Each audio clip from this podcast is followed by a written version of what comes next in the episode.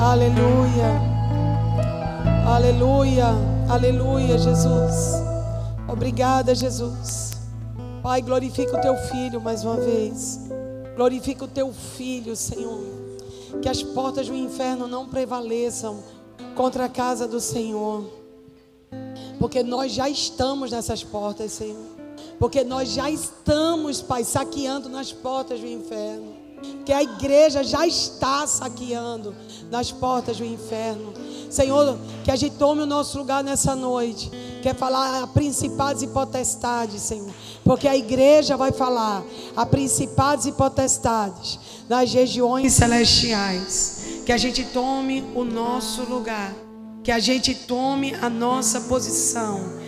Porque o Senhor nos colocou nos lugares altos. Nós estamos assentados com Cristo. Nós estamos assentados com Cristo. Nós estamos nos lugares altos. O Senhor nos deu um lugar alto. Porque Jesus, quando subiu, levou cativo o cativeiro e deu dons aos homens. Obrigada, Jesus, por ter levado cativo o cativeiro. Obrigada por quebrar grilhões, por soltar, Pai, os que estavam presos em grilhões. Nós te agradecemos por tudo que vai vir e por tudo que já veio. Te agradecemos porque tu és o Alfa e o Ômega, o princípio e o fim, aquele que era, aquele que é e aquele que há de vir. Em nome de Jesus. Amém. A Ele.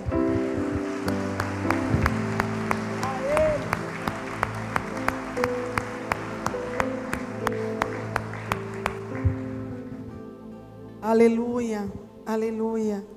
Que o Senhor prepare um banquete. Que o Senhor prepare um banquete. Que sejam agradáveis diante de Ti, Pai. As palavras dos nossos lábios. E o meditar do meu coração, rocha minha e redentor meu. Aleluia. Eita, deixa eu botar aqui. É. Então vamos começar. A gente já começa com alguns fundamentos do ano que vai entrar, né? A gente já entrou em 5782, quer dizer, a gente não vai entrar porque a gente já entrou. Desde o dia 7 de setembro, a gente teve o Rosh Hashanah, que é a celebração do ano novo, e a gente vai ter daqui a pouco, 31 de dezembro, a gente vai ter o ano 2022. Então, de qualquer forma, nós já estamos transicionando, isso é normal. O calendário bíblico é, é um calendário de antecipação. A própria palavra nos, nos garante isso. Aquela mulher sírio-fenícia, ela entrou na herança antes do tempo. Jesus tinha vindo para os seus, mas ela entrou antes do tempo, veio para os judeus. Mas aquela mulher, quando teve encontro com Jesus, Jesus disse: Você recebeu um milagre e não era para receber agora. O seu milagre só poderia ser depois que eu ressuscitasse. Que eu ia levantar a igreja de judeus e de gentios. Mas aquela mulher, ela acessou um relógio. Ela acessou um relógio do tempo. E ela entra na herança antes do tempo. É, Deus é o dono do Kairos. Nós temos acesso ao Cronos. Mas quando nós estamos orando e quando Deus faz um milagre, o milagre acontece na nossa vida não só no Cronos, mas é porque a gente furou uma barreira e a gente alcançou o Kairos. A gente atravessa uma barreira e a gente alcança o Kairos e o milagre acontece. Como é isso, esse, esse papo? Esse papo é o seguinte: Sara, ela estava no Cronos, ela já estava passada da idade de ter filhos ela já não tinha mais condições de ter filhos, mas ela acessou um lugar da promessa. Ela e Abraão acessaram um lugar por perseverança, por paciência, né? Por, até mesmo quando eles erraram com Agar. Até mesmo ali Deus viu o coração deles de arrependimento e olhou para o coração deles e cumpriu uma promessa. Então, quando a promessa aconteceu na vida de Sara, essa promessa veio no tempo, no tempo Kairos. Por quê? Porque o Kairos veio e ativou o Cronos de Sara. E ela voltou a ser fértil. Então é isso que acontece. Quando a gente está falando do tempo de Deus, a gente acessa o Kairos e o Kairos de Deus muda situações na terra. Muda situações no seu físico, muda situações no tempo. Quantas vezes a chuva não caiu? Quantas vezes Elias orou e depois de três anos sem chuva, a chuva veio? Por quê? Porque houve uma interceptação do tempo. Josué estava numa batalha, Deus segurou o sol em Ajalon para que não viesse a noite, para que ele pudesse continuar a batalha, a luta. Então Deus interviu mais uma vez e estabeleceu um Kairos que deu ordem ao Cronos. Então, esse é um dos segredos do tempo de Deus. Isaías 46 diz: Antes de começar, Deus já terminou. Quer dizer, antes de começar, por que, que ele pode fazer isso? Porque Deus não está condicionado a um relógio, porque Ele é o próprio relógio do tempo. Porque Deus é o próprio tempo, Ele tem o tempo nas suas mãos. Então, para Deus é muito fácil hoje Ele virar uma chave para você no seu tempo. Para Deus é muito fácil Ele virar uma chave e ativar você para o tempo que Ele tem para você. Então, toda vez que a gente pula uma barreira e a gente anda no sobrenatural e a gente é, anda em fé, sabe? Aquela motivação de crer que Deus vai fazer. Não é só esperar, esperei com paciência do Senhor. Não, esperar é muito mais. Esperar é muito mais do que ficar sentado. Esperar é crer com expectativa. Esperar é ter uma expectativa. Esperar é ter esperança. A mesma raiz para espera é de esperança. Então a espera não é algo passivo, a espera é algo ativo. A gente sempre entende, pela nossa tradição ocidental e pela nossa tradução bíblica, ser um pouco pobre, relacionada com a Bíblia hebraica, com a Bíblia grega, a gente tem um pouco de dificuldade, porque para nós esperar é um sinônimo de não fazer nada. Mas para para uma Bíblia, na tradução hebraica, a espera está relacionada à expectativa, está relacionada à esperança. E você sabe que manter a esperança viva dá trabalho, é algo que você precisa se mover, é algo que você precisa exercitar os músculos espirituais. Então, a gente percebe que muitas vezes a gente não entra nas promessas a gente percebe que às vezes a gente não tem um entendimento espiritual que a gente precisaria ter para ativar uma situação. Então, o Kairos é exatamente isso. É, é, é a gente andar no tempo de Deus, mesmo tendo um relógio aqui na terra. É a gente ativar a, o que a gente crê que Deus vai fazer, a despeito do que a gente está vendo aqui na terra. Nos últimos dias, vai ser mais desafiador, porque a gente vai ter mais ataques na terra, mais situações difíceis na terra. A gente fica olhando assim o que foi essa pandemia e mexeu com muita gente, né? Mexeu com muitas pessoas.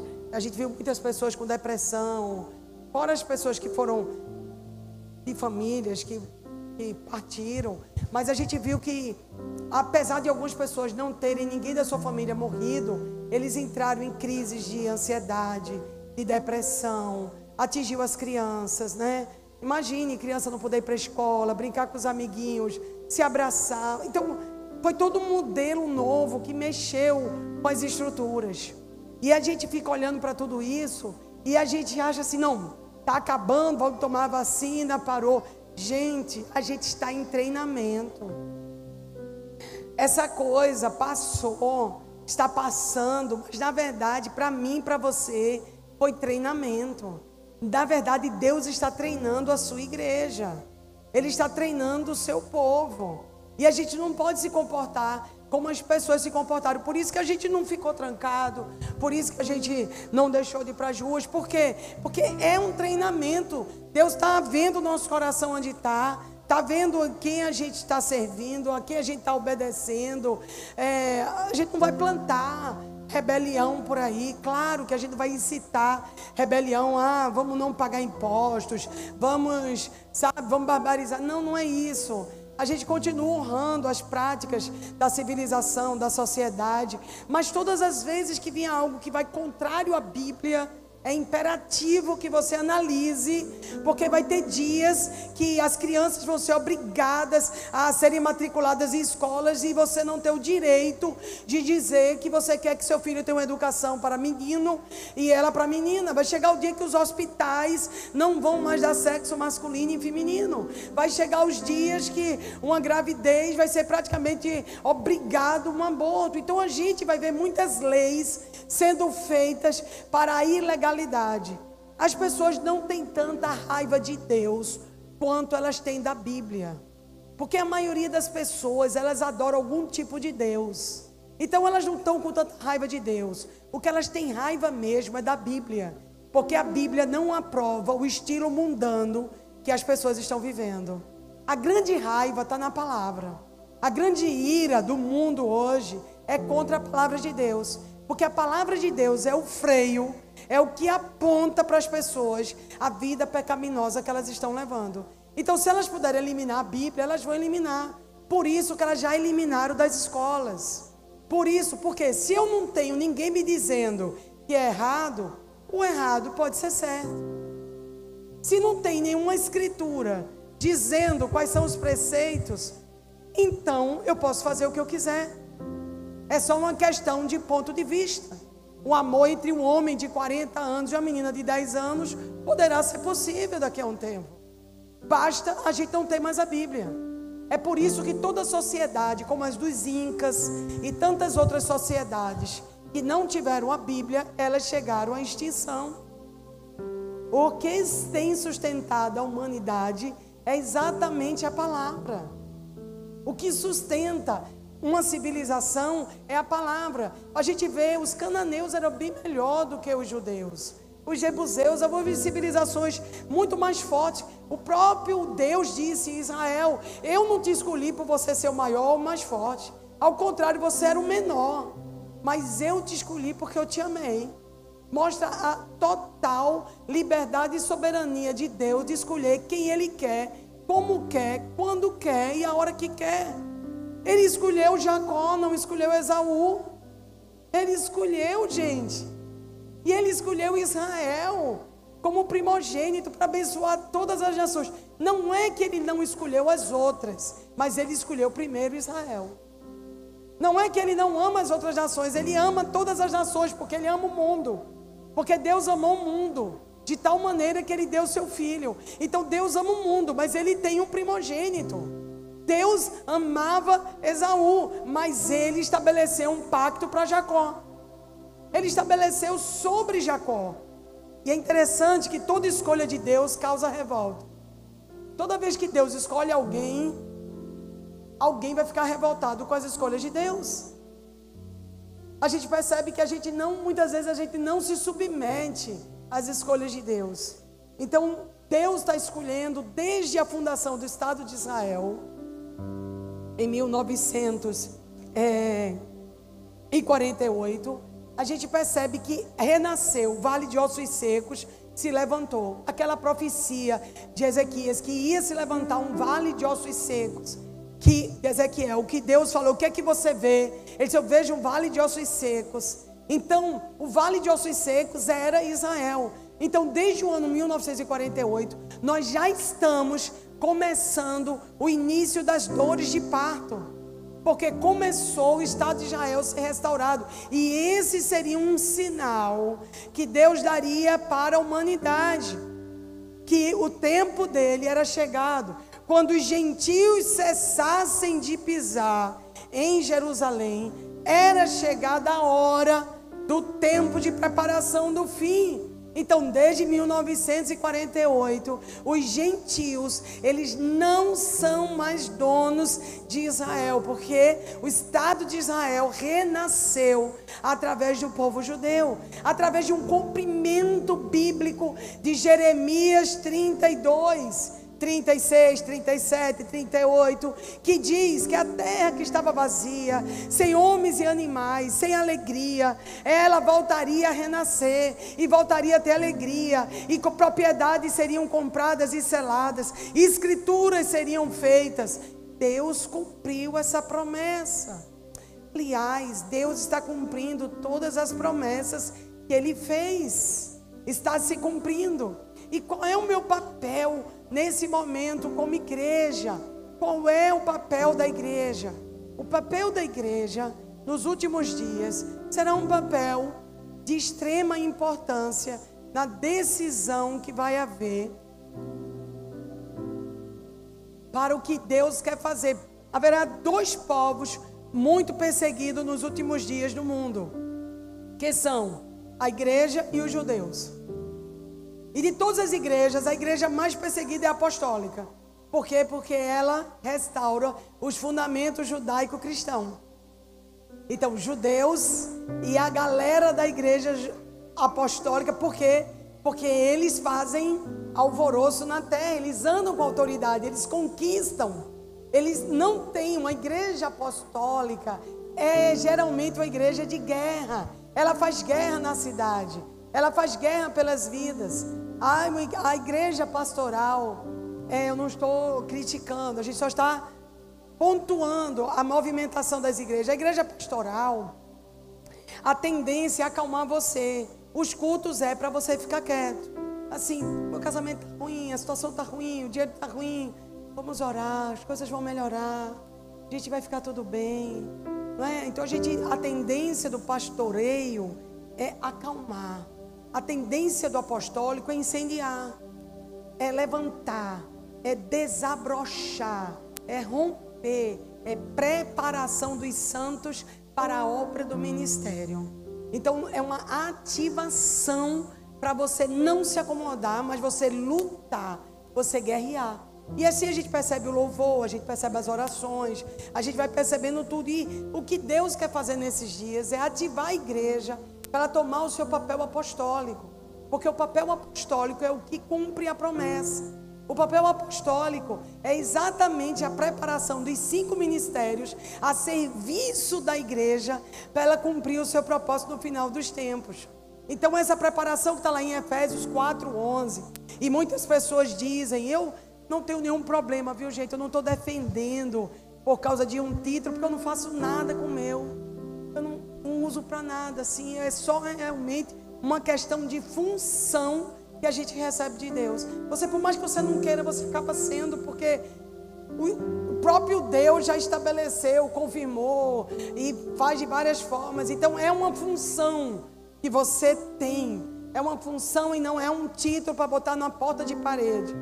E a gente percebe que quanto mais rápido a igreja amadurece para ela se tornar apostólica, porque ela começou apostólica em Atos e ela vai terminar apostólica em Apocalipse. Se ela não fosse terminar apostólica em Apocalipse, em Apocalipse não teria sim que a gente deveria ter cuidado com os falsos apóstolos e os falsos profetas.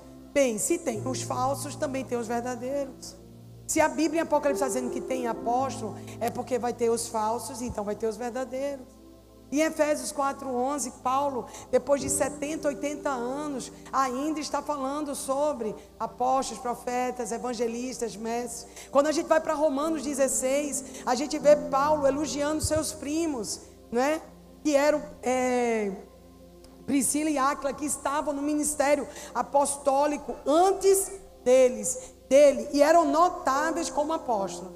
Então a gente percebe que ao longo da caminhada, 80, 90 anos depois de Cristo, a igreja ainda se movia com muita autoridade de governo, de conquista, ao ponto de 80% da cidade de Éfeso ser conquistada para Cristo e gerar um grande problema financeiro para os fabricantes de ídolos, que era Diana dos Efésios, levando até uma questão de tentarem agredir Paulo, porque ele estava mudando toda a cultura de uma cidade. Imagine a gente ganhar Recife para Cristo 80% e aqui começar a ter uma confusão, querer matar a gente, querer lhe destruir, porque você arrebentou com a indústria da bebida, dos motéis, da imoralidade, do crack, da cocaína.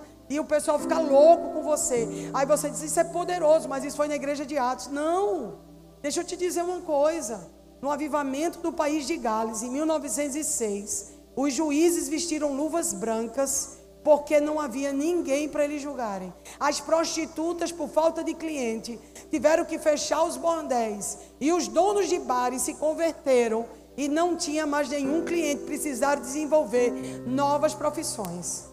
Isso aconteceu no país de Gales há pouco mais de 100 anos atrás. Então não é algo impossível da gente repetir, porque Deus deixou nos anais da história para a gente vislumbrar isso, porque Ele quer nos inspirar, porque Ele diz que ele, a gente vai fazer obras maiores do que a que Ele fez. E essa é uma preparação para a igreja. Só que o grande problema da igreja nos nossos dias é uma igreja secularizada é a igreja humanizada. O que é isso? Nós temos um entendimento que somos cristãos, nós temos uma postura que somos cristãos, mas nós não temos um coração inflamado como cristão.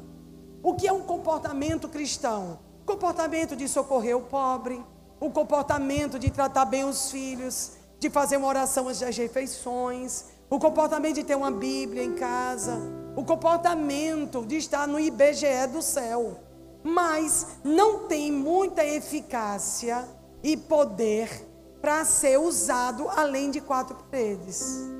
É algo muito mais como estilo de vida para abençoar o casamento e os filhos do que para ganhar o mundo. Então a gente seculariza ao nosso chamado. Se a gente vai pegar os cristãos da primeira igreja, quando eles se tornavam cristãos, eles iam ir para a boca dos leões. Eles iam servir de espetáculo. A gente estuda no livro de Flávio José, que não era cristão, era um judeu, mas é a maior autoridade sobre a história dos hebreus depois da Bíblia. E a gente vê que os cristãos eram feitos de postes para iluminar Roma. As pessoas andavam de noite na rua e tinha pessoas pregadas nos postes iluminando as ruas. Então a gente percebe que o cristianismo, ele não era só uma, não era uma, uma ideologia, ele era realmente uma entrega, era um fervor, era poder, era autoridade. Não me envergonho do evangelho, porque ele é poder de Deus. Mas ao mesmo tempo a gente sabe que nos últimos dias nós vamos ter aparência de piedade, mas nós vamos negar o poder. E o grande problema para a gente enfrentar os últimos dias é que a gente vai ter que sair do nosso humanismo. Gente, dói muito sair do humanismo. Dói muito a gente sair, porque, veja bem, às vezes você veio de uma situação de pais que se esforçaram muito para você estudar. Você conquistou um diploma, conquistou cursos, e aí a gente aceita Jesus e a gente precisa se libertar um pouco da nossa intelectualidade. A gente precisa se libertar um pouco dos diplomas. E como a gente às vezes não tem muita coisa, a gente se agarra com o que tem, né? E esse é, a grande, é o grande problema. Por quê? Porque com o coração a gente crê e com a boca a gente confessa. Mas muitas vezes não é, a gente não está crendo com o coração. A gente está crendo aqui. E a gente está crendo no intelecto. Você aceita Jesus por causa do estilo de vida, porque é mais fácil. Quantas pessoas querem que os filhos se convertam para dar menos trabalho? Porque eu já vi muitas pessoas dizerem assim: eu queria tanto que meu filho viesse para a igreja, porque ele está me dando tanto trabalho. Aí o filho vem para a igreja, aí diz: Papai, eu quero ser missionário. Aí papai diz: De jeito nenhum, eu não vou querer você sendo pobre. Eu não quero você sem ganhar dinheiro. A gente associa na mesma hora, gente a gente rotula. A gente não entende que o missionário pode ser completamente preparado, ir para as nações, desenvolver uma profissão e ser missionário ao mesmo tempo. Eu estava falando há dois anos atrás com um missionário da Inglaterra e ele estava me dizendo que hoje os missionários, todos que estão indo para fora, estão indo com a profissão, trabalham em grandes empresas, trabalham em grandes lugares e não tem lugar melhor para falar de Jesus do que no seu local de trabalho. Não tem lugar melhor para você falar de Jesus aonde você está plantado. Então a gente quer que Jesus entre na vida da nossa família para acalmar os ânimos, mas a gente não quer para que faça a vontade do Senhor. A gente quer para salvar o casamento, mas a gente não quer para se entregar completamente. A gente quer para dar um jeitinho, para melhorar, mas olha, não se envolva tanto. Não se envolva tanto, só que o cristianismo seguia Cristo Não é um lugar onde você dá uma melhorada de vida, mas é um lugar onde você morre. E Cristo passa a viver em você.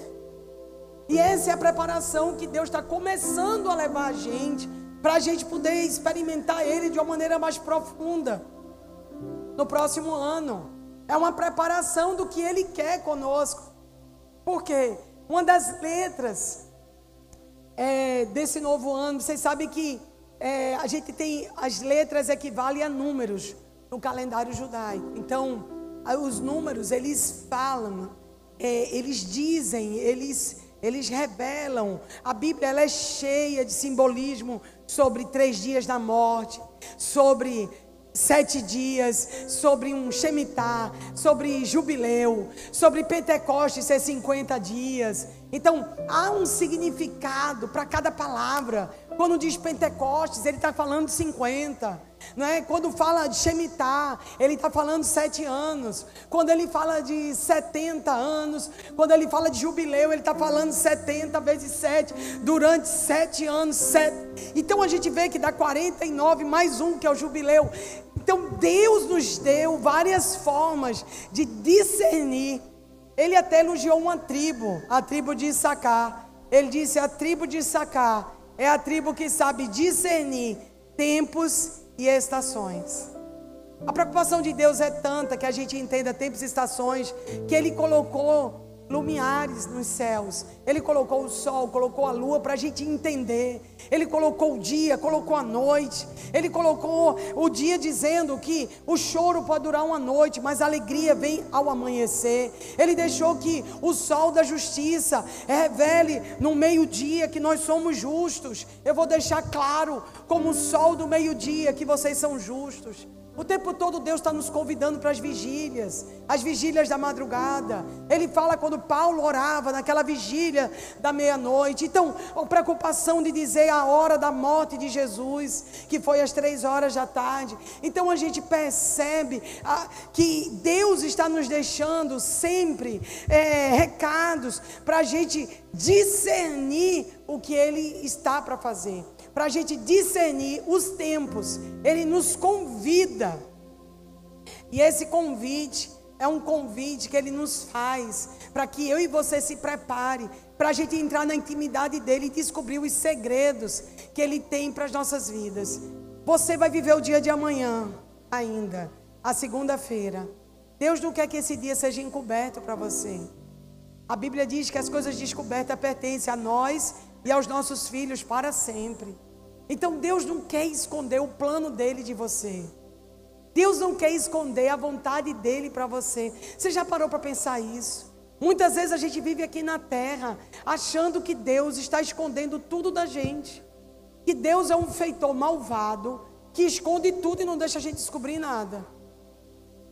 E ao mesmo tempo, Deus está dando dicas. Ele está dando é, nos convidando para lugares para dizer: olha, a minha intimidade é para quem me busca.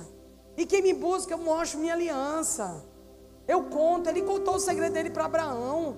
Ele contou os segredos dele para Moisés. Deus conta os segredos dele. Deus ama tanto contar segredo que a Bíblia inteira é cheia de profetas. Ele queria que o povo soubesse o que ele ia fazer. E ele fazia o quê? Mandava um profeta para anunciar o amanhã. O que era o profeta? Era alguém que carregava o amanhã. Era alguém que levava o amanhã. Por isso que houve um profeta que se encontrou com Saul. Teve um profeta que encontrou com Davi. É por isso que o ministério profético de Elias, de Eliseu, é por isso que ele abre o Novo Testamento com o profeta João Batista. É por isso que ele diz que nos últimos dias nós vamos andar no espírito e no poder de Elias. Então Deus estava dizendo para mim e para você nos últimos dias: eu vou revelar a vocês em profecia. Eu vou trazer para vocês uma nova onda profética, para que vocês possam discernir os tempos, para que vocês possam ser avisados, para que vocês possam ser preparados, para que vocês possam entrar nos meus segredos. Olha, o que Deus ia fazer com o Egito, Deus contava para o seu povo. Ele contava a Moisés antes.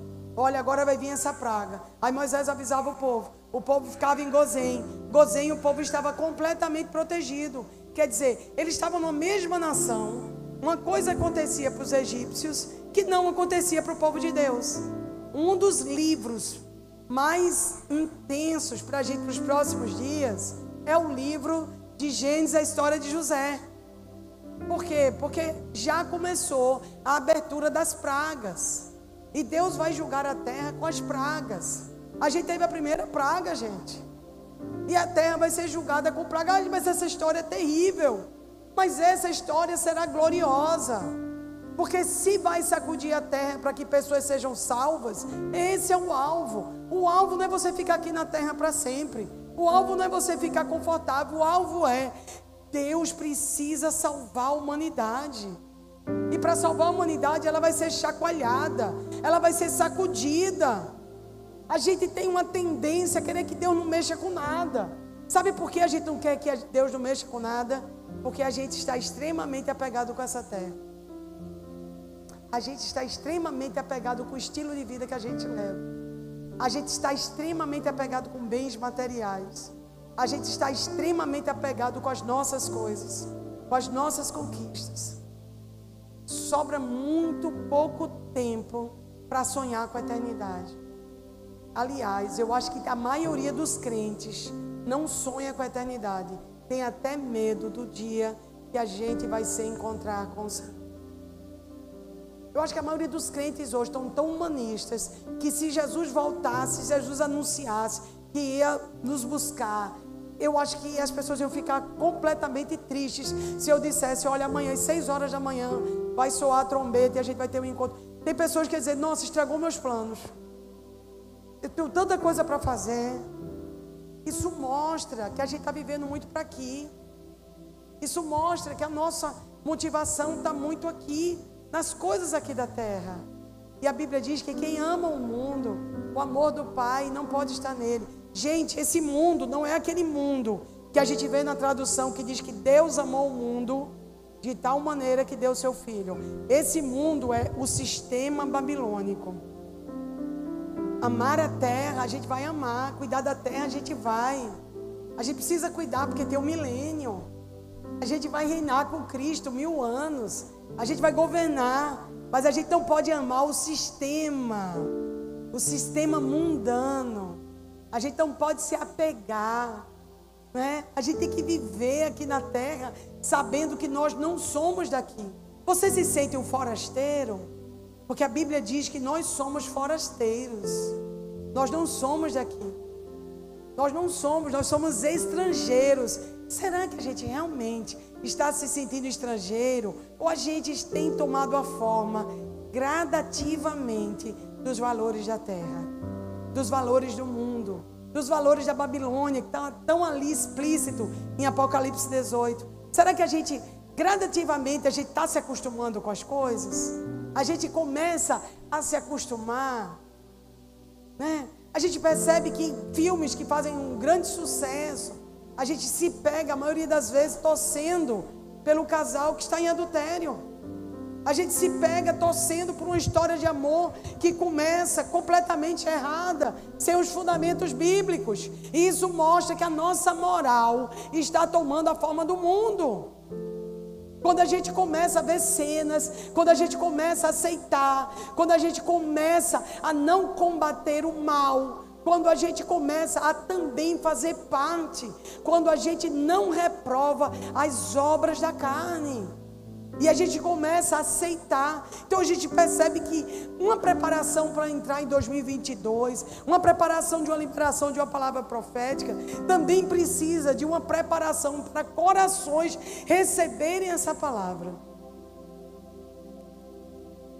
Porque Deus não mandava os profetas dele entregar tesouros, entregar riquezas, quando os homens não estavam preparados para receber. Ao contrário, Deus mandou Natan confrontar Davi. Então a gente, muitas vezes, a gente quer muito que as palavras proféticas, porque a gente tem uma movimentação profética, se cumpra, mas mais do que tudo, 2022 é um ano que começa com a edificação da casa do Senhor. A construção, como estamos construindo a casa do Senhor. Como estamos construindo, que, que material nós estamos usando, o que, porque nós somos o corpo de Cristo. Nós somos a casa de Cristo, nós somos parte do edifício, nós somos as pedras. 1 de Pedro 2,5 diz que nós somos as pedras dessa construção. Nós somos as próprias pedras. Então, se nós somos as pedras da casa de Deus, como nós estamos construindo a casa de Deus? Pode botar, por favor, mídia, 1 de Pedro 2,5.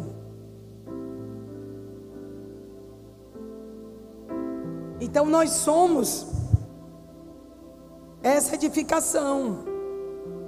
1 de Pedro 2,5. Vocês também estão sendo utilizados como pedras vivas na edificação de uma casa espiritual, para serem sacerdócio santo, oferecendo sacrifícios espirituais aceitáveis a Deus por meio de Jesus Cristo. Como estamos sendo essas pedras vivas na construção dessa casa de Deus? O que é que estamos fazendo? 2022 é o ano da edificação da casa. É como eu estou. Como eu estou construindo minha casa. Como eu estou na casa de Deus. Como eu estou sendo essa pedra. Pedra viva na casa de Deus. O que é que eu sou na casa de Deus? O que é que eu, o, que é que eu penso? Quais são meus valores? Qual é a minha entrega? Será que não é hora da gente sabe, tomar decisões, ter uma metanoia, sabe, não é hora da gente fazer uma higiene mental. Eu acho graça, meu pai sempre falava do higiene mental. É uma limpeza, é a mesa redonda do seu eu, é aquilo que você é quando ninguém está vendo. Deixa eu te dizer, você não é o que as pessoas dizem de você. Graças a Deus, né? Que às vezes a gente escuta tantas coisas ruins da gente, né? Você não é o que as pessoas estão dizendo. Você é o que você é quando ninguém está te vendo. Esse é o seu verdadeiro eu que vai prestar contas a Deus. Você é aquilo que ninguém está vendo você e você é. Esse é o seu verdadeiro eu. Será que esse verdadeiro eu vai ter um encontro com Jesus? Pense bem. Será que o que você está construindo está realmente sendo essas pedras. Bota um pouquinho só o anterior, por favor. No início do versículo. Será que a gente está sendo? Volta aí, por favor, mídia, para o início do versículo 2,5. Isso. Pedras vivas da edificação. Pegue esse nome, edificação, e guarda. E guarda para 2022. Guarda o nome edificar. Pega esse nome e mergulha na palavra sobre edificação. Por quê? Porque o valor do dois para um calendário bíblico da letra, a letra que corresponde a dois é Bet. Bet fala de casa, casa fala de edificação. Então será um tempo de, da edificação da casa do Senhor. Por quê? Porque o que eu sou na casa do Senhor é o que eu vou ser lançado para o mundo. O que eu represento aqui dentro, a minha posição aqui dentro, vai reverberar no que eu sou lá fora. Vai estabelecer o meu lugar lá fora. O que Daniel era, quando estava com Deus, trazia a revelação de quem ele era na Babilônia. O que José era com Deus trazia a revelação para quem ele era no Egito. A gente está para o mundo como Daniel e José estavam para o Egito e para a Babilônia. A gente vai se encontrar com as coisas da Babilônia de tal forma de intensidade. E de tal forma de intensidade nós vamos ter as coisas do Egito como estavam com eles. A gente vai trabalhar, a gente vai conviver, a gente vai estar e a gente vai precisar mais do que nunca ter o, o, entendimento espiritual, a visão de José e de Daniel. É um tempo onde a gente está preparando os Daniéis e os Josés para essa hora. O que eles fizeram foi de grande interesse, de grande poder para um plano de Deus. E a gente também Deus vai dar estratégias para você. Para você estar na Babilônia. A maioria de nós, nós queremos ir cumprir o propósito de Deus, mas na verdade a gente quer cumprir o nosso propósito. A gente diz que quer cumprir o propósito de Deus, mas pergunta se alguém quer cumprir o propósito de Deus a pé, pobre e passando fome.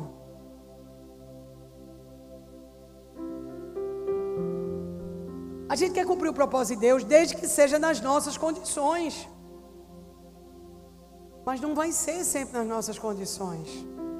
Às vezes Deus vai tirar algo da gente, porque quando Deus tira algo da gente, Ele nos dá algo acrescentado espiritualmente. Você já percebeu que todo ganho espiritual seu, você teve uma perda material? Todo ganho espiritual que você teve, que você alcançou, na verdade veio de uma perda material.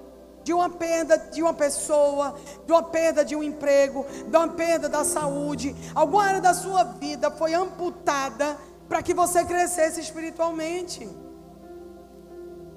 Deus nos desenvolve tirando algo para que o nosso espírito desabroche. O crescimento espiritual, ele é um desenvolvimento de suportar o sofrimento com perseverança. O suportar o sofrimento com perseverança lhe traz capacitação espiritual. Por isso que é uma guerra tão grande. Quanto mais velho a gente fica, mais a gente vai adoecendo mas a gente vai ficando limitado. Percebe que quase, quase no fim, né? A gente percebe que está muito próximo do nosso voo. Por quê? Porque finalmente a lagarta vai virar borboleta. Porque a gente entra na presença do Senhor livre de dores, livres de enfermidades, livre de tudo que nos atormentou aqui na terra. A gente fica completamente curado. Então, o ganho espiritual é vencer a carne. O ganho espiritual é exatamente uma preparação para a gente vencer a carne. Então, a gente vê que é um ano de edificar. Porque, porque Deus preparou o ano 2020 como visão perfeita. Né? 2021, a gente vê o sobrenatural de Deus. A gente viu o sobrenatural de Deus a gente nunca viu tantas igrejas crescendo muito. As igrejas que não se fecharam, as igrejas que cuidaram do órfão e da viúva, as igrejas que foram para as ruas, elas cresceram. Elas viveram sobrenatural, entraram em lugares que ela nunca imaginou. Ao mesmo tempo, a gente vê que igrejas também fecharam. Por quê? Porque Deus permite situações para ver a reação que a gente vai ter para ver a nossa, o nosso posicionamento. Enquanto umas cresceram, outras diminuíram, outras fecharam. Porque Deus estava dando ali uma oportunidade da gente passar na prova e receber um ganho espiritual na frente. Toda prova tem ganho na frente. Toda situação tem um ganho para você na frente. Quando você é aprovado, você recebe a coroa da glória. Então as situações são para essas. Então veja como nós estamos construindo. É, Efésios 2:20 diz que nós estamos edificados sobre os fundamentos dos apóstolos e dos profetas, do qual Jesus Cristo é a pedra angular. Então nós precisamos estar edificados. Veja onde você está. Se você é uma pedra viva que está na casa do Pai. Se você está edificado nos fundamentos. Porque às vezes você está edificando alguma coisa que não tem fundamento. E você está perdendo tempo. Esse é um ano da gente edificar a casa. Preparar a casa. Preparar aqui em Esdras. Diz assim, Esdras 1. Diz assim: No primeiro ano do reinado Ciro, rei da Pérsia para que se cumprisse a palavra do Senhor, por boca de Jeremias, o Senhor despertou o espírito de Ciro, rei da Pérsia, que ordenou que esse proclamasse em todo o seu reino e que se pusesse por escrito o seguinte: Assim diz Ciro, rei da Pérsia: O Senhor Deus dos céus deu todos os reinos da terra e me encarregou de ele edificar um templo em Jerusalém que fica em Judá aquele dentre vocês que for do seu povo e que seu Deus esteja com ele, que ele suba para Jerusalém, que fique em Judá e edifique a casa do Senhor. Olha, gente, duas vezes, para você edificar, edificar a casa, edificar o templo. Ele deu duas palavras diferentes. A primeira é casa, a segunda é templo. É um movimento de ida para Jerusalém. Quanto mais o dia se aproxima do encontro da gente com Jesus, mais a gente vai caminhar para Jerusalém. Em 1948 ninguém ia para Jerusalém. Só ia um pingado de gente. Só ia um arqueólogo, alguém com missão específica. Dá uma olhada hoje a quantidade de nações que visitam Jerusalém. Desde 1948, só aumenta o número de pessoas. Por quê? Porque quando o dia se aproxima, nós estamos indo edificar Jerusalém.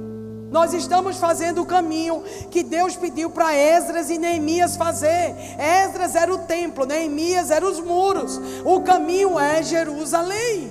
Nós estamos olhando cada dia mais para Jerusalém. Cada dia mais o seu alvo, a sua cidade é Jerusalém. Não é só uma questão de uma viagem literal. Eu estou falando da Jerusalém celestial, os valores de Jerusalém, os fundamentos de Jerusalém, a cidade que desce dos céus. Cada dia mais é para a gente reprovar Babilônia e a gente seguir para Jerusalém. Jesus decidiu ir para Jerusalém e quando Jesus estava indo para Jerusalém, ele decidiu ir resolutamente. O que é resolutamente? Ele decidiu ir firme, forte, decidido ir para lá. Você, para caminhar aqui na terra, você precisa estar decidido ir para Jerusalém. A gente precisa estar completamente comprometido com Jerusalém. Essa é a cidade do alto, os valores de Jerusalém, os valores de Sião. Então, edificar a casa é preparar para esse encontro, é preparar para essa hora. Em Jeremias 1, 12 diz: Eu estou choquede pela minha palavra para cumprir. Deus está choquete. O que é choquete? Choquete é uma planta que só brota no início de cada ano. E ela brota e é uma planta muito linda. Lá no jardim do túmulo tem uma árvore. E é a amendoeira. E ela tem uma fase específica para brotar.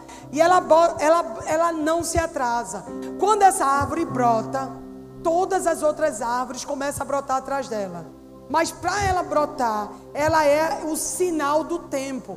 Quando ela aparece, todas as árvores já sabem que também vão ter que vir. Mas sempre a amendoeira brota primeiro. É por isso que Jeremias 1,12 faz uma comparação. Choquede é vigia, mas também é o nome para essa amendoeira. Então Deus está dizendo assim: Eu estou vigiando para que a minha palavra se cumpra. Quer dizer, você não precisa vigiar, não, porque Deus já está vigiando por você. Você só precisa permanecer e perseverar. Porque Deus já está vigiando para cada palavra cumprir. Deus está choquete, Deus está de vigia. Deus está de sentinela para que a promessa se cumpra. Então, primeira coisa, eu estou edificando. Segundo, eu estou é, dentro de uma promessa que vai se cumprir, porque Deus está vigiando para essa promessa se cumprir. E Outro segredo para esse tempo: primícias. É um tempo da gente andar com primícias. Porque a contramão do mundo que vai ser. O mundo não vai mais ter Deus em canto nenhum. Já tiraram das escolas, das repartições públicas, estão tirando das famílias. Então a tendência é essa. O que é que Deus nos pede em 2022? O que é que Deus nos faz? Eu não vou falar 2022, eu vou falar 5, 7, 8, 2, porque é o que a gente já entrou. Dia 31 a gente libera o 2022. Mas o que é que Deus nos pede para 5, 7, 8, 2? Que é o ano bíblico. Ele pede primícias. Aqui em Deuteronômio, mídia, por favor, põe aí Deuteronômio 26, 1, 10. Olha a promessa que Deus tem com primícias. Eu tirei um culto aqui da quinta-feira do Avodá, e eu ministrei só sobre primícias. Provérbios 3, 6 a 9 diz: Honra ao Senhor com as tuas primícias. Deus deu a primícia dele, que é Jesus, o primogênito. Primícia fala de primeiro. Primícia fala, busca o Senhor em primeiro lugar. Primícia. Dê a sua primícia a Deus. Busque a Deus em primeiro lugar. E todas as outras coisas serão acrescentadas. Então, um dos segredos da gente virar a chave para entrar na nova estação é a gente andar numa aliança de primícias. Quando vocês tiverem entrado na terra que o Senhor, seu Deus, dá a vocês por herança. Gente, a gente teve o um jubileu há três anos atrás. Deus começou a estabelecer a terra que nos pertence. Deus começou a lhe entregar coisas que pertencem a você. Todo ano de jubileu há uma liberação dos anos seguintes de uma acomodação para você entrar no seu território, na sua herança. Todo ano depois de jubileu, você é sacudido de um lugar para outro. Começa a haver mudanças nos anos seguintes do jubileu. Então a gente teve o jubileu e a gente vê Deus nos sacudindo e diz: quando vocês tiverem entrado na terra que o seu, seu Deus dá a vocês por herança, e dela tiverem tomado posse e de lá estiverem estabelecidos, apanhe alguns dos primeiros, primícias dos primeiros frutos de tudo que produzirem na terra que o Senhor, o seu Deus, dá a vocês e ponham tudo numa cesta. Depois vocês deverão ir ao local que o Senhor, o seu Deus, escolher para a habitação do seu nome. A igreja, gente, não é mais cesto. Hoje a gente não cultiva mais, a gente não colhe mais grãos, a gente não colhe mais cevada, trigo, mas a gente colhe de outro jeito. Os dividendos entram de outra forma. Mas aí ele fala sobre primícias, quer dizer, eu não dou o resto, eu dou o meu melhor, eu dou a primeira parte. Por quê? Porque Deus quer a primeira parte. Por quê, Senhor? Porque Ele quer consagrar o que vai ficar na sua mão. É só para Ele te abençoar. Não é sobre Ele, é sobre você, primícias.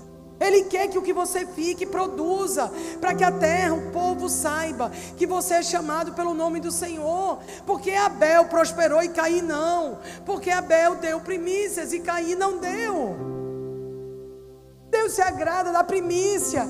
Por quê? Porque Ele quer te dar o resto que você vai ficar. Para que isso seja próspero na sua mão. Então, quando você estiver exercendo o cargo naquela ocasião, declaro hoje ao Senhor, o seu Deus que vim para a terra que o Senhor jurou aos nossos antepassados que nos daria. Os sacerdotes apanharão a cesta das suas mãos e a colocará em frente ao altar do Senhor, o seu Deus. Então vocês declararão perante o Senhor, seu Deus: O meu pai era um arameu errante ele desceu ao Egito com pouca gente, ali viveu e se tornou uma grande nação, poderosa e numerosa. Mas os egípcios nos maltrataram, nos oprimiram. Veja se o mundo não fez isso com você. Maltratou, oprimiu, sujeitou você a trabalhos forçados. Então clamamos ao Senhor, Deus dos nossos antepassados, e o Senhor ouviu a nossa voz e viu o nosso sofrimento, e a nossa fadiga, e a opressão que sofríamos. Por isso o Senhor nos tirou do Egito com a mão poderosa e o braço forte, com feitos temíveis e com sinais e maravilhas. Deus tirou você, Deus me tirou. E nos tirou para prosperar. Deus não tira a gente para a gente ficar na vergonha. Ele tirou para prosperar. Por isso que é tão importante a gente entender primícias. Porque quando a gente cumpre a palavra de Deus, o inimigo não pode segurar nada. O inimigo não pode segurar nada quando a gente está debaixo de uma aliança, de um pacto. O que é que Abraão fez com Deus? Ele fez um pacto. O que é que ele fez? Ele cortou os animais do meio. A palavra para cortar é, eu até escrevi aqui, é uma palavra que fala sobre aliança. Então toda vez que Deus vai falar em aliança, toda vez que Deus vai falar que está debaixo de uma aliança com alguém, ele fala que a pessoa está com berit. Berit é cortar. Então a gente sempre imagina que aliança, para o nosso entendimento, aliança é colocar um anel no dedo, a gente põe alguma coisa. Para Deus é cortar, para Deus é tirar. Por isso que para Deus a aliança com o homem era a circuncisão.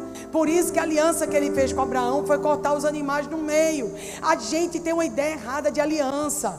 A gente acha que aliança é alguma coisa que a gente pega mais uma coisa para a gente.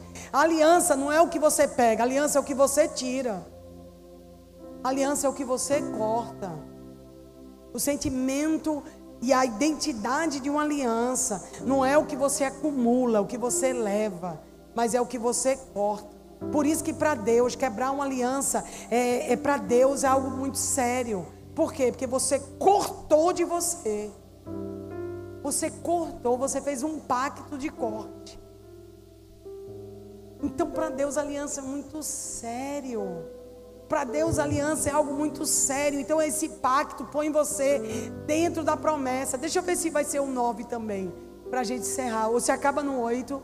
Ai, e Ele nos trouxe esse lugar e nos deu essa terra terra onde há leite e mel com fartura. O que que Deus está preparando para a casa dele, para a edificação da casa dele? O que que Deus fez quando ele disse para Esdras que edificasse a casa dele? A gente diz assim, não, ele disse para Esdras que edificasse a casa dele e não fez nada. Não, ele mandou um, ele deixou uma profecia bíblica em Isaías 45 150 anos antes de Ciro nascer, dizendo que Ciro ia se levantar e que ele ia quebrar os ferrolhos de bronze e ele ia mostrar os tesouros escondidos. Quer dizer, quando ele falou com Esdras e Neemias, ele já tinha preparado um Ciro 150 anos antes. Ele já tinha levantado Ageu e Zacarias, os profetas da reconstrução. Ele já tinha todo ouro e prata para a reconstrução. Ele já tinha ordenado que Ciro invadisse a Babilônia, julgasse a Babilônia e tirasse o tesouro que estava na Babilônia, que pertencia à casa do Senhor. Gente, é muito sério. Ele já tinha providenciado a libertação dos 70 anos de cativeiro e já tinha dito todo o tesouro que é da casa, que é da minha casa, que está na mão dos babilônios, Ciro vai devolver ao meu povo, e o meu povo vai voltar para Jerusalém com as mãos cheias de ouro, com as mãos cheias de prata. Por isso que quando a gente convida, dizendo assim, vamos voltar para Jerusalém, a gente precisa também fazer com que a pessoa queira ir para Jerusalém por amor. Mas quando a pessoa vem por amor, as mãos delas vão vir cheias de ouro e de prata, porque é a preparação da edificação da casa do Senhor. Veja, entenda isso: Jesus está vindo buscar a noiva, vai ter uma festa, vai ter as boldas, e nem festa a gente gasta. Festa é caro, gente. Alimentar muita gente é caro. E você acha que Deus não vai preparar a igreja? Para a gente viver as boldas do Cordeiro.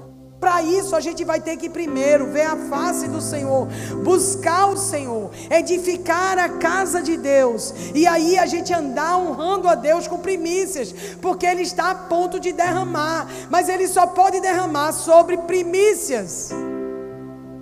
Deus não pode derramar em cima de sobras, porque Deus não violaria a Sua palavra.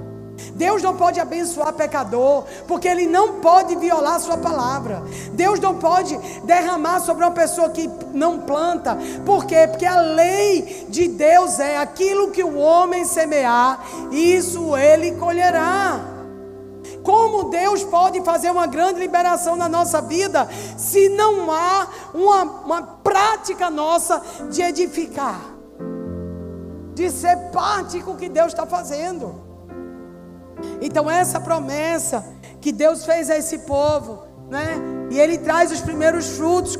E aí agora, eu trago os primeiros frutos do solo, ó Senhor, que tu me deste. Vem cá. Ele vai trazer os primeiros frutos da onde? Do que Deus deu. Se tudo que você tem foi Deus que lhe deu, por que, que os primeiros frutos não é dele? Só se você não acha que foi Deus que lhe deu, se você acha que foi a força do seu braço. Mas se tudo que eu tenho foi Deus que me deu, nada mais justo do que eu devolver as primícias para Ele. Os judeus, quando tinham o primeiro filho, o primeiro filho era de Deus. Sabe por quê? Porque filho é herança do Senhor. Então o primogênito era de Deus. Se eu quisesse criar o meu primogênito, eu deveria comparecer diante do sacerdote e dar uma oferta de resgate pelo meu filho primogênito. Para eu criar. Porque o primogênito é de Deus. Ah, mas isso não acontece mais, era época da lei. Sim, mas isso não acontece literal, mas isso acontece espiritual. As coisas deixaram de acontecer literalmente. Nós não sacrificamos mais ovelhas, mas nós sacrificamos oração, louvor, jejum, os nossos sacrifícios agradáveis a Deus. Nós não circuncidamos mais o órgão masculino, mas nós circuncidamos o coração. Nós deixamos de fazer literal, mas nós fazemos espiritual. Então, primícia continua sendo de Deus. As primícias, uma das bases para esse tempo é andar nas primícias. Por quê? Porque Deus está prestes a fazer uma grande liberação aonde? Na igreja. A gente desde há anos e anos que a gente fala que a gente não vai pedir nada para político nenhum. Graças a Deus que essa casa não tem um prego de político. A gente não vai pedir nada. Sabe por quê? Porque não é a política que vai dar a igreja, é a igreja que vai dar a política. Não é o governo que vai dar a igreja, a igreja vai dar o governo. Não é a educação que vai dar a igreja, é a igreja que vai dar a educação. É da lei sairá de Sião. Quando chegar o final dos tempos, todos afluirão para a casa do Senhor. Eles pegarão no manto de um judeu e vai perguntar onde é o caminho. Por que eles vão pegar no manto de um judeu? Para perguntar o caminho. Porque o caminho começou por um judeu. A salvação veio por um judeu. Porque o fundamento, o fundamento é judaico. Porque a árvore é Romanos 11. Não é o galho que sustenta a raiz, é a raiz que sustenta os galhos. A igreja perdeu o poder porque ela achou que o galho podia ficar sozinha. E ela perdeu o poder porque ela não foi para a raiz. E a gente não tem profecia se a gente não for para a raiz. Por quê? Porque a profecia está ligada a profeta e os profetas eram judeus. Está no Antigo Testamento. A gente não consegue ir para o fundamento. Porque a igreja ficou superficial, ela nega o poder, ela nega a autoridade, porque ela não entrou mais em profundidade. Então a gente só vai conseguir beber da seiva se a gente for lá na raiz. A raiz prepara a gente para esse tempo. A raiz prepara a gente para o que Deus tem para mim e para você. Crente que não tem raiz, não vai ter profundidade, não vai ter entendimento, não vai entender a aliança com Israel, não vai entender as alianças que o Senhor tem para esse tempo. E vai ficar superficial, vai ser enganado. Por quê? Porque a própria Bíblia diz que muitos serão enganados. E se a gente tivesse amado a verdade, a gente teria sido livre. Mas porque eles não amaram a verdade, eles caíram no caminho do erro. Nem todo mundo está disposto a amar a verdade. A gente está muitas vezes mais disposto a amar o que acomoda. A gente quer o que acomode, que não dê problema. Mas a luta pela verdade. Né? A luta pela verdade. A paz, se possível, a verdade a qualquer preço. Então, a gente viu aqui, a gente viu sobre edificação, a gente viu sobre buscar a face do Senhor, a gente viu sobre primícias. É a hora que a igreja vai penetrar como um fermento na sociedade. Ela vai alcançar as montanhas, ela vai entrar na educação, na mídia do governo. Será um ano onde a igreja vai penetrar em vários segmentos. Esteja preparado, porque vocês vão ser convidados, vocês vão ser chamados, as pessoas vão lhe ouvir, você vai ganhar influência onde você está. A gente vai ver o povo de Deus que anda na verdade como Daniéis, Deus levantando eles com influência em lugares muito importantes. Eles vão aparecer, gente tempo onde você vai aparecer, mas não é aparecer de se amostrar, é aparecer de brilhar. É um tempo onde a luz vai brilhar, a luz vai se destacar, pessoas vão reconhecer, pessoas que estão trabalhando há muitos anos e não têm tido um, um ganho, você de uma hora para outra vai ter uma grande recompensa de coisas que você está fazendo há muitos anos e que você permaneceu fiel fazendo. É uma hora muito propícia para o povo de Deus. É uma hora muito propícia para um destaque. É uma hora muito propícia para você brilhar no que você está fazendo. Você sabe, tem visto um homem perito no que faz, ele será posto entre os reis.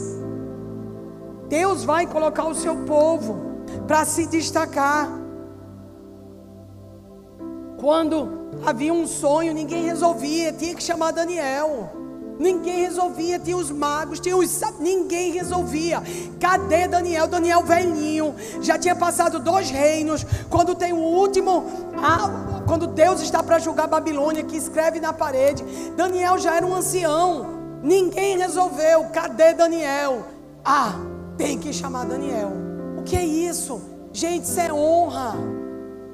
Isso é honra. José resolveu o conflito do Egito. Aonde está um homem para resolver uma questão de uma nação?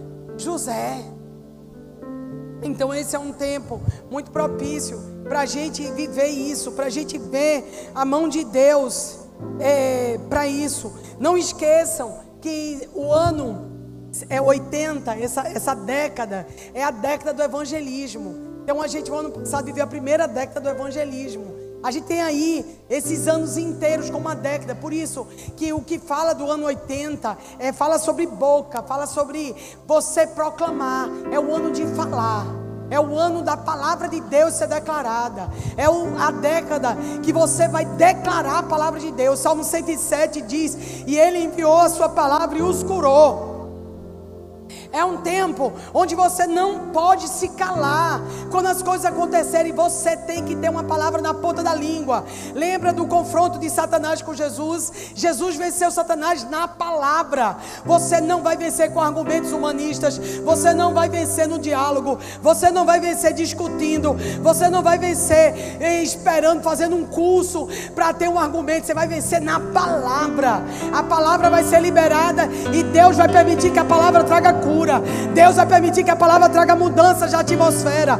Deus vai permitir que a palavra traga mudanças na nação. Deus vai permitir que a palavra traga mudanças na educação. Deus vai permitir que quando você abra a sua boca, a sua boca vai ser como Zaim.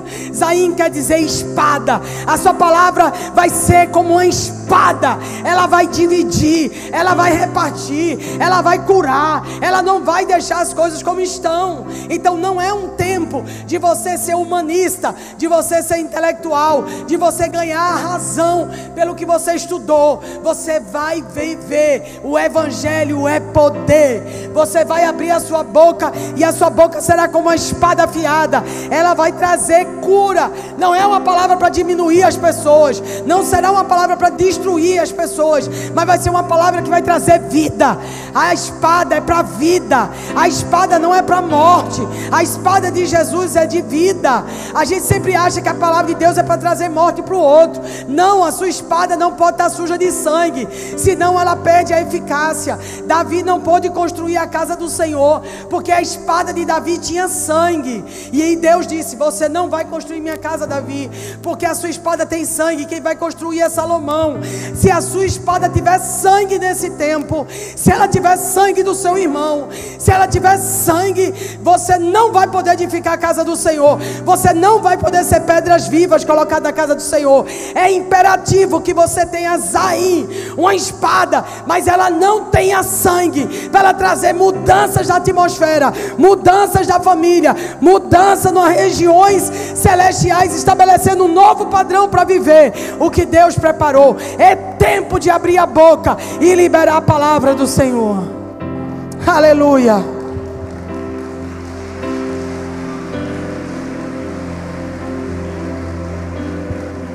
Aleluia, aleluia. Vamos construindo. É, Isaías 56, 7, por favor, se a mídia puder colocar. Terminando já aqui, para a gente ir para a ceia. A gente vai construindo mais e mais esse tempo. é, Isaías 56, 7. Esses eu trarei ao meu santo monte e lhe darei alegria em minha casa de oração. Haverá um movimento de oração, um movimento intenso de oração. Se prepare, você não gosta de ter reuniões de oração, de não ter tempo para orar. Eu quero dizer a você, te encorajar, porque vai ser um tempo muito forte para oração. A casa será edificada com oração. A sua casa será edificada com oração. A igreja será edificada com oração. Haverá uma palavra, uma eu estava dormindo e Deus começou a falar algo comigo e ele falava ao meu coração sobre oração preparação e superação.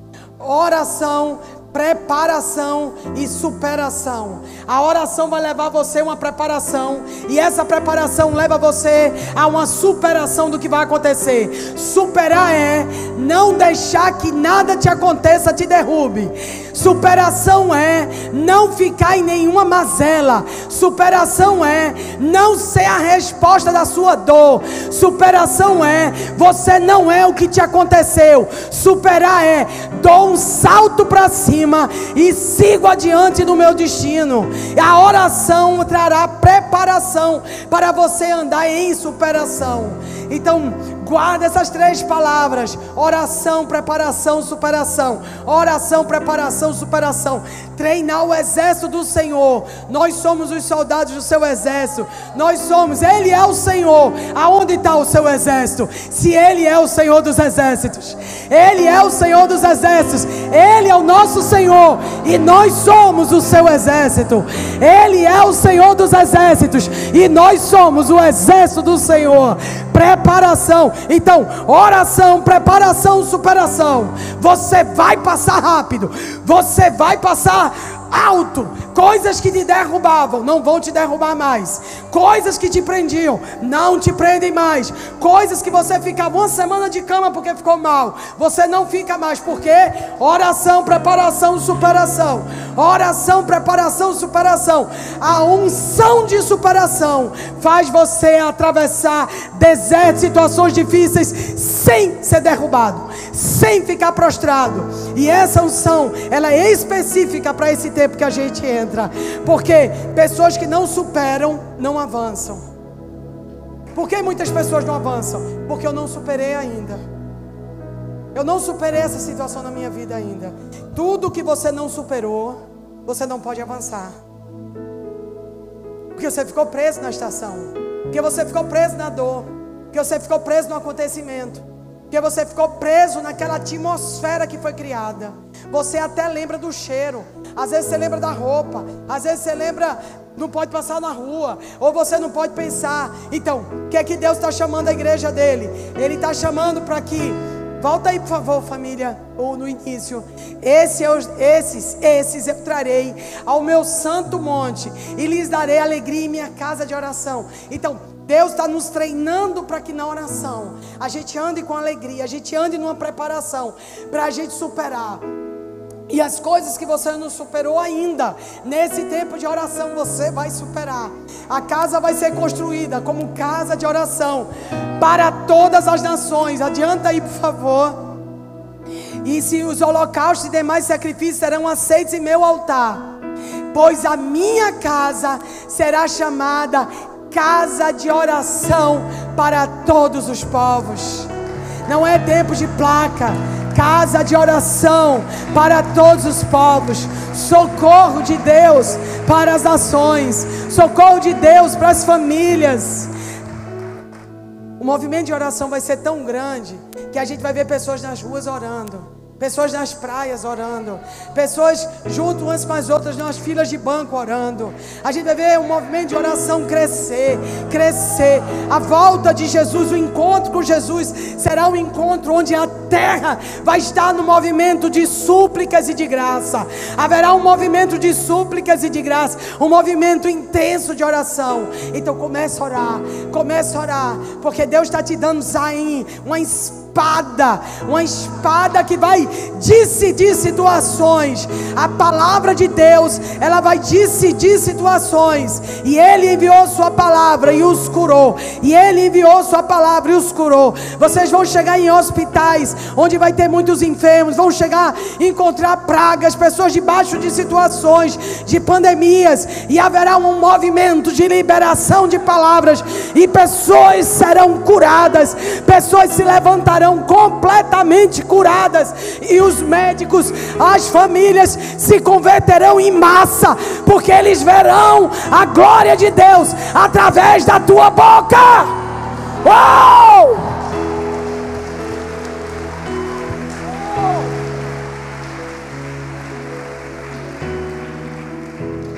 Não se furte de orar. Não cale sua boca na hora de falar. Não cale a sua boca, não faça nada antes de orar. A pessoa contou um problema, oração. A pessoa contou uma situação, oração. Faça da oração o seu monte. Leve as situações e as pessoas para o um monte de oração. Leve situações e pessoas para esse lugar de oração. Amém. Amém. Oh, aleluia. Por isso que palavra, o número 5 representa rei. E rei representa orar. O 7 é. Fala da armadura de Deus. O 80, como eu disse, é boca, é o que eu digo. E Bet é casa. Daí eu já fiz o um resumo para vocês. E dei aí o que a gente viu: 5, 7, 8, 2. A gente vai ver a mulher com dores de parto. Eu coloquei algumas fotos aí. As mulheres com dores de parto, Isaías 42 fala, Apocalipse também fala de uma mulher com dores de parto. Então, momento do dor de, da dor de parto, a gente está vivendo esse momento que é o momento da igreja sentir as dores de parto. E o que é que acontece nas dores de parto? É, duas coisas: alegria e sofrimento.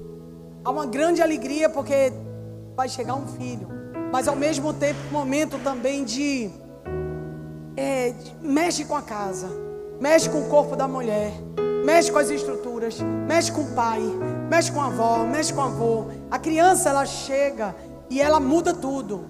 A igreja ela está nas dores de parto a partir de 5, 7, 8, 2. Ela vai ser muito sacudida. A gente vai ser muito sacudido. Porque é um tempo onde o Senhor vai dar uma profunda alegria à igreja, mas vai gerar um mal-estar físico. Mal-estar físico.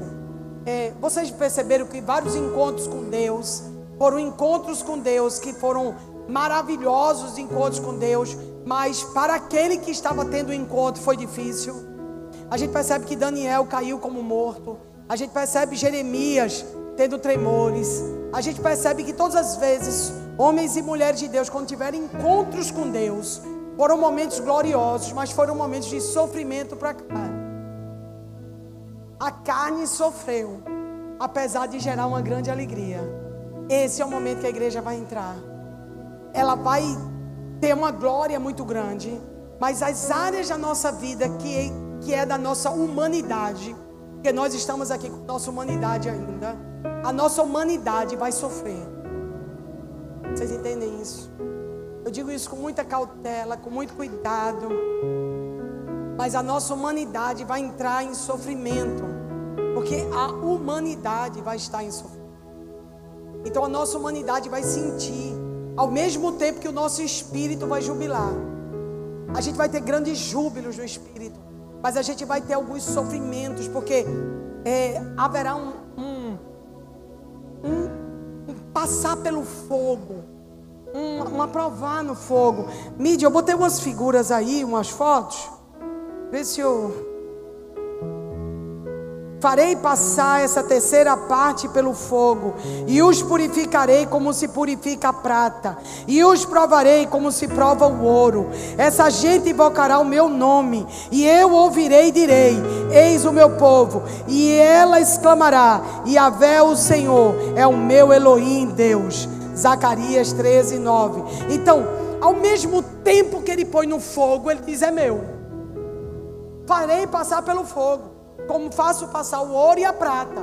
Vocês vão clamar e eu vou dizer: É o meu povo. E nós vamos dizer: Elohim é o meu Deus. No meio do fogo.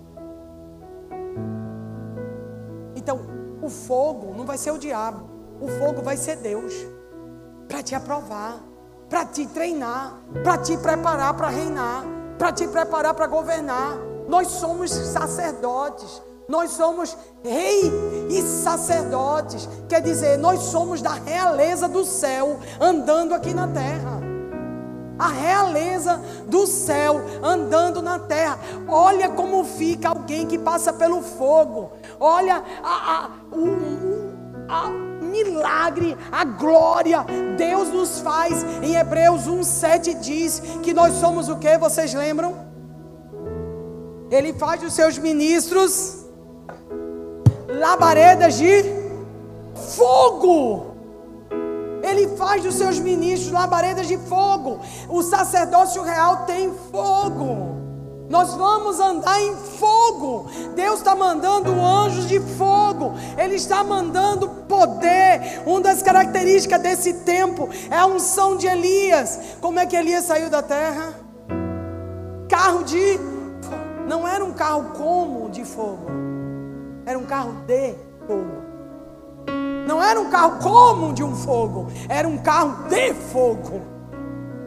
Você entende isso? Você entende? Elias não morreu. Se você for para Jerusalém, nos próximos, provavelmente você vai se encontrar com Elias. Tá, gente, Elias não morreu. Elias foi tomado e vai voltar no final dos tempos. E a gente pode se encontrar com Ele. Olha o que Deus está levando. Abra o seu coração. Saia do humanismo. Porque Deus quer revelar o sobrenatural. Deus quer revelar o sobrenatural para você. Ele quer uma igreja andando no sobrenatural. Isso aí é natural. Deus quer abrir a nossa visão. Deus quer abrir o nosso entendimento espiritual. Quanto mais o povo de Deus se aproxima dos tempos, menos nós vamos resolver nossas coisas de uma maneira natural. Quanto mais se aproxima do fim, menos você vai resolver as coisas como você resolvia no passado. As coisas serão resolvidas com o sobrenatural. As coisas serão resolvidas em meio a milagres e sinais e maravilhas. A igreja vai mostrar a glória ao mundo através de andar nos sinais e maravilhas. Você vai entrar no hospital como morto e Deus vai te ressuscitar lá. Os médicos vão ficar sem entender. Você vai ver pessoas que entraram em situações que ninguém entende e elas vão se levantar sobrenaturalmente. Por quê? Porque Deus vai manifestar sinais e maravilhas no meio do seu povo. Haverá glória, uma glória sobrenatural sobre o seu povo.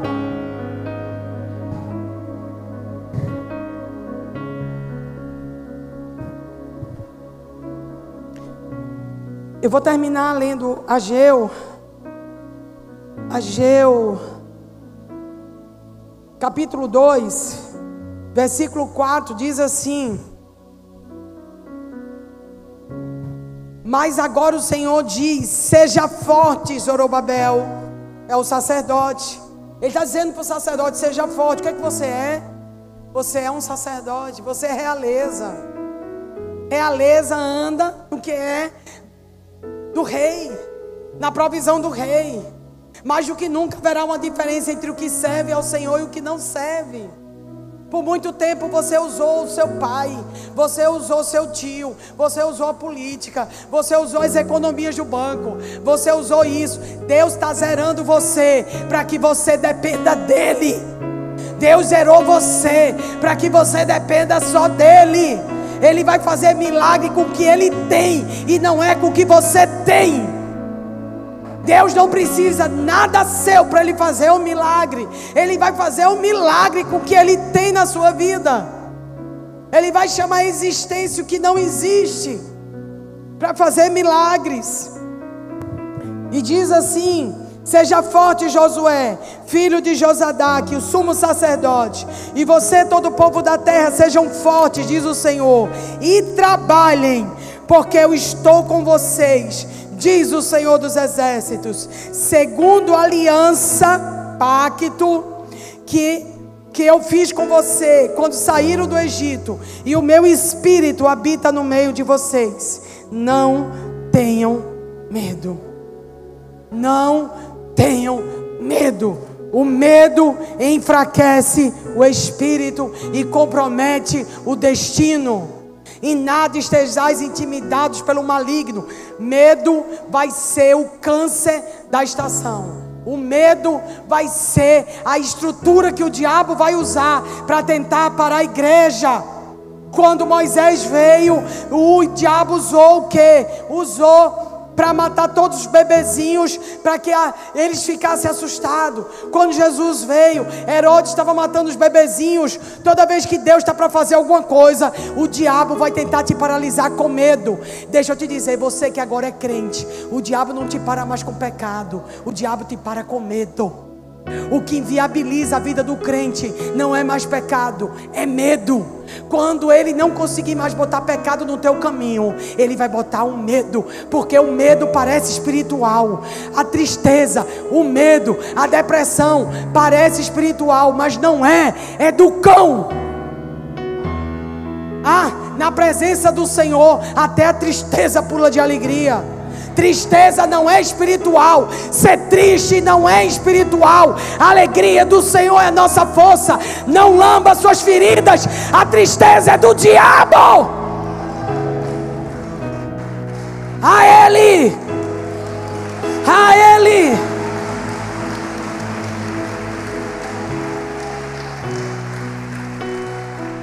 A gente acha que, que a gente não está cheirando pó, não está com a prostituta no motel, não está virado em algum lugar. Aí isso é pecado. Agora ficar triste, ficar com medo não é. Ah, toda vez que a gente abre a porta, o inimigo entra e ele entra por coisas que parecem ser espirituais. E a gente precisa, se o medo entrar, inviabiliza a promessa e o milagre. O ano 5782 é um ano de você tirar a armadura. É um ano de, não é tirar a armadura, é mostrar a armadura. Revelar a armadura. Revelar que você tem uma armadura, porque Zaim fala de espada, espada fala de armadura. É o momento de você colocar armadura, porque o inimigo vai mandar as setas, ele vai mandar os dados inflamados. Ele vai, por quê? A Bíblia não fala muita coisa que o diabo sabe. Mas em Apocalipse 12 diz uma coisa sobre o diabo: que ele sabe que lhe resta pouco tempo. E é nessa base que ele sabe que lhe resta. Por que ele sabe? Porque ele discerne como está o mundo. E ao mesmo tempo que Deus diz que nós o vencemos, Diz também que ele foi enviado com grande cólera para a terra, com grande ira. Lembra que com a ressurreição de Jesus, Satanás é envergonhado, ele é lançado com cólera para a terra. Então, ele, o mundo está posto aonde? No maligno. O mundo está posto, o mundo está colocado no maligno. E ele sabe que lhe resta pouco tempo. Por isso que ele vem contra os eleitos.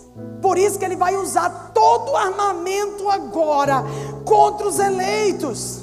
Mas você tem que entender, maior o que está em nós do que o que está no mundo. Precisa exercer autoridade, porque vai ter mais bombardeio. Se vai ter mais bombardeio, a gente vai mandar mais míssil para interceptar o bombardeio. Como é que eu intercepto os bombardeios? Como é que eu posso interceptar os dados inflamados do maligno? Oração. antes de ele mandar, eu já interceptei orando. Eu não espero acontecer. O crente não pode esperar acontecer, ele tem que ter um armazém de oração. Ele não ora quando acontece. Quando acontece, ele já orou, ele já sabia. Quando acontece, Deus já tinha de alguma forma avisado a você. Quem aqui já não passou pela experiência de dizer, eu estava sentindo Deus como se estivesse me avisando. Deus não deixou eu comprar aquele negócio, ou Deus mandou eu comprar. Deus não me deixou ir naquele caminho. Por quê? Porque Deus está preparando a igreja. Porque para ela interceptar. Por quê? Porque Deus não nos põe na batalha para a gente perder. Ele só põe a gente em batalha que a gente vai ganhar. Ei.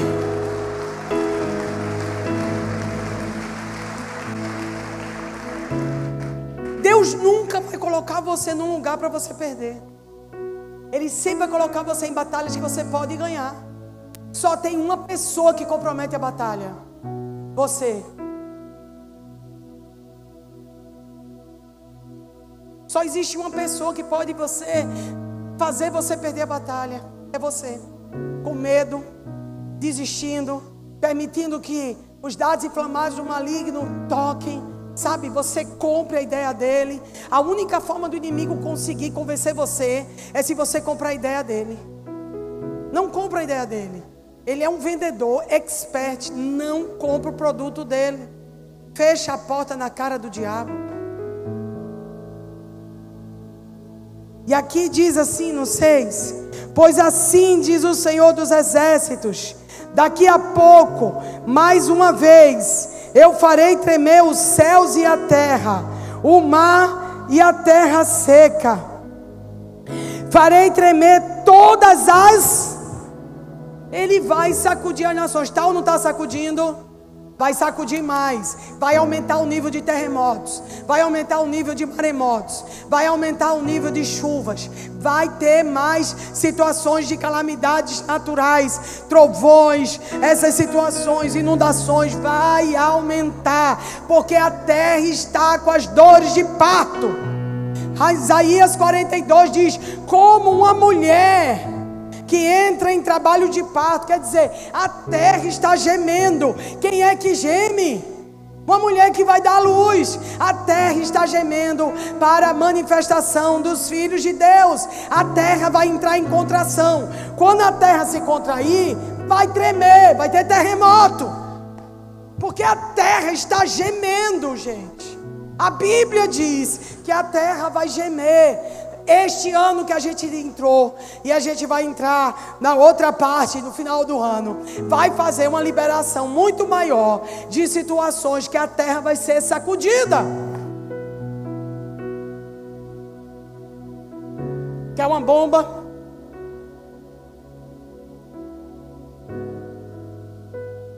Escuta aqui. Isso eu falei com os pastores há uma semana atrás. Pastor Zé está aqui de testemunho, não sei se mil que está. Eu tive uma conversa com os pastores uma semana atrás no gabinete. Quando deu quinta-feira, não, sexta-feira, saiu uma notícia exatamente igual o que a gente tinha conversado no gabinete. Vou dizer que eu sou doida, mas tudo bem. Mercado digital vai pipocar. Se prepare. Colapso financeiro vai acontecer porque a Chemi está. A cada sete anos. Vamos lembrar as quebras das bolsas de valores dos Estados Unidos, 1929, 66, todas foram Shemitah. Vai haver uma mudança na mão de riquezas. Pessoas vão ficar ricas, pessoas vão ficar pobres. Vai ter mudança, porque todo Shemitah é uma é um conserto, todo Shemitah é uma aliança, todo Shemitah é se você andou corretamente, você vai ser abençoado. Se você está andando errado, você vai perder no Shemitah. Ah, mas tem Shemitah na Bíblia? Tem. José, sete anos de vaca magra, sete anos de vaca gorda. Ele alimentou toda a família dele, por quê? Porque quando Deus disse, chegou o Shemitah, ele tinha o um celeiro cheio. A viúva passou um tempo fora, depois de sete anos ela volta. O rei diz a ela: devolve tudo que ela tem e os juros do período. Isso é Shemitah. Todos eles foram situações de Shemitah, mas digital. Cuidado, porque o mercado digital vai pipocar. Você vai ter cartão e não vai conseguir passar. Os serviços oferecidos pelo governo, você vai ficar na mão do governo.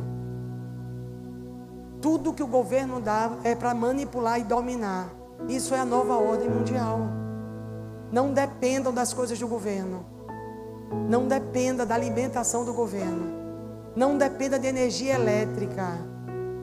Pegou dinheiro, já começa a preparar sua própria energia. Começa a trabalhar nessas áreas.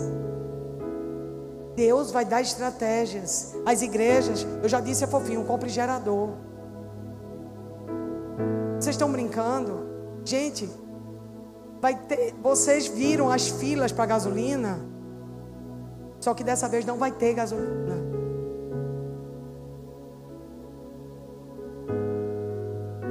Quando acontecer, a gente conversa, bom? Não dependa. Se existir formas de você começar a se precaver, alguém da família tem uma terrinha, começa a plantar lá. Planta macaxeira, batata doce, começa a plantar. Começa a fazer a sua plantação. Porque Deus vai dar uma sacudida na terra e vai mudar muitas estruturas. E o povo de Deus vai ser avisado antes para que eles comecem a se preparar. Estou dizendo para você fazer isso amanhã. Eu estou dizendo que é um movimento que a gente vai precisar começar a tomar.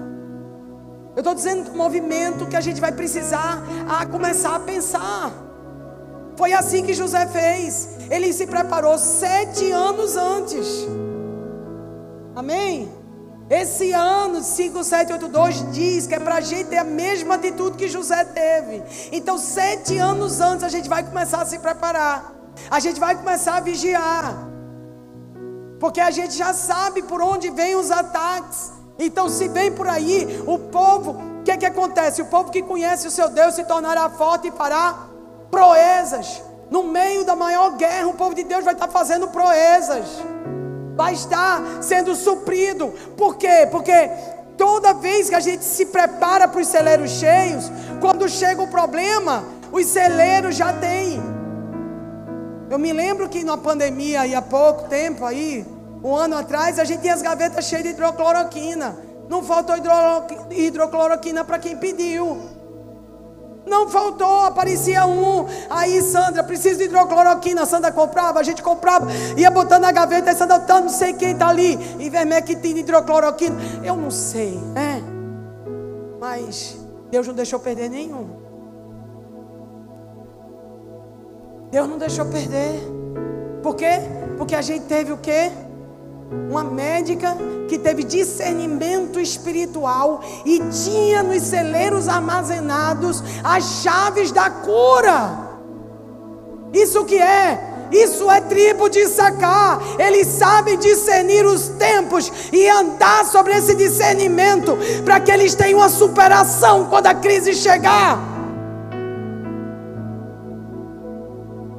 Deus está dando chaves para seu povo ser guardado em Gozém, enquanto as pragas passam na terra, para que os deuses do Egito sejam julgados e para que eles possam dizer: só o Senhor é Deus.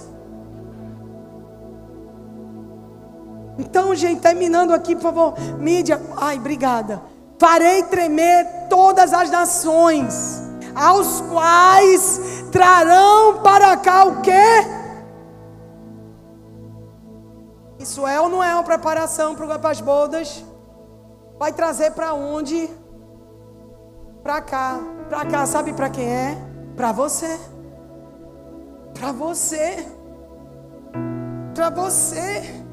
Para você cumprir o propósito, para você cumprir a, a missão, para você olhar para o Nordeste, para você olhar para a África, para você olhar para os lugares desolados da terra, para você olhar para o marco zero dessa cidade e encherei esse templo de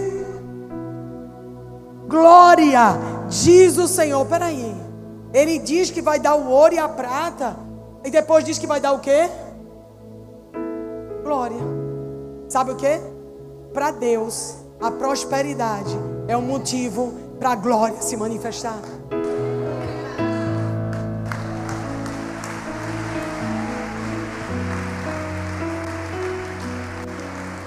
A bênção do Senhor enriquece quando ela não vem desgosto. Isso aqui faz tremer os religiosos. Porque diz a glória é a falta. Não, pobreza não glorifica a Deus. Mas o ouro e a prata que ele trará para a casa dele vai dar glória. Mas não é glória de construção de ouro. Não é glória de mármores. Não é glória de púlpitos enfeitados para a glória do homem. É a glória de Deus é a glória de Deus. Tanto a prata quanto o ouro me pertence. Tanto a prata quanto o ouro me pertence. Declara o Senhor dos exércitos. Vou até o 9. A glória deste novo templo será maior do que a do antigo. Diz o Senhor dos exércitos. A gente não provou ainda o nível de glória que está vindo. Está vindo um nível de glória muito maior. Deus está nos preparando para um nível de glória. Vai ter fogo, vai. A gente vai ser refinado, vai. Mas já tem uma certeza: grande vai ser o nível de glória. Ele nos pede primícias, mas Ele vai trazer o ouro e a prata. Ele pede que você faça conserto. Por quê? Porque Ele está prestes a fazer a maior liberação que a igreja já viu. A última liberação foi a igreja do deserto, a igreja de Moisés. Mas essa é a nova liberação da igreja das bodas do Cordeiro. Eles tiveram a grande liberação para entrar em Canaã, para possuir a terra. Nós teremos uma grande liberação para entrar em Jerusalém celestial. Senhor, nós oramos por essa palavra. Nós oramos que essa palavra seja uma chave nós clamamos para que a nossa mente se ajuste à tua palavra. Senhor, nós queremos te pedir agora que todo sofisma, toda altivez seja removida, Senhor, do nosso coração. Senhor, nos ajuda, Senhor, para que a gente possa, Senhor, meditar na tua palavra de dia e de noite. Só assim a gente prosperará em tudo que a gente fizer. Nós clamamos, Senhor, que essa palavra comece a construir o que nós vamos construir nos próximos 12 meses. Que comece a haver uma liberação de unção, para que a gente possa andar debaixo da revelação profética, Senhor. Pai, a tua palavra diz em 2 Crônicas 20 e 20 que se a gente ouvir os profetas, a gente vai prosperar. Nós queremos ajustar nossa mente. Nós queremos, Senhor, buscar a tua face. Nós queremos que o Senhor possa vir trazendo, Senhor, um realinhamento nosso com a tua palavra. Que a gente não se conforme com esse século, mas que a gente transforme ele pela renovação da nossa mente. Que a gente transforme esse século pela renovação da nossa mente. Nós clamamos, Senhor, entrega teu povo agora as chaves. Libera as chaves que eles vão precisar, Pai, para entrar nesse lugar dessa palavra. No sacudir das nações, o Senhor trará para sua casa o ouro e a prata. Senhor, eu oro agora. Eu oro agora para que sejam vencido o medo, vencido agora as estruturas que têm prendido vidas. Senhor, a gente muitas vezes não se sente realeza, se sente escravo. Toda toda prisão, todo lugar onde se mantém um cativeiro, ele seja quebrado essa noite. Tu diz, tu diz, Senhor, que esse é um tempo onde a tua palavra ela não vai voltar vazia. Nós declaramos, Senhor, Hoje nesse lugar, essa palavra ela não volta para mim. Ela vai sair da minha boca como espada e ela vai fazer o que te apraz em cada vida, em cada família, em cada casa. Nós repreendemos o devorador, nós repreendemos mamon, nós repreendemos a mentalidade de escravo. Nós declaramos que a espada sai, a espada sai, a espada sai afiada, cortante para destruir os sofismas, para destruir entendimentos que roubam, entendimentos que fazem saques das vidas. Nós declaramos em nome de Jesus, em nome de Jesus. E a família diz: Amém. Eu quero te convidar para você ficar de pé, para você adorar.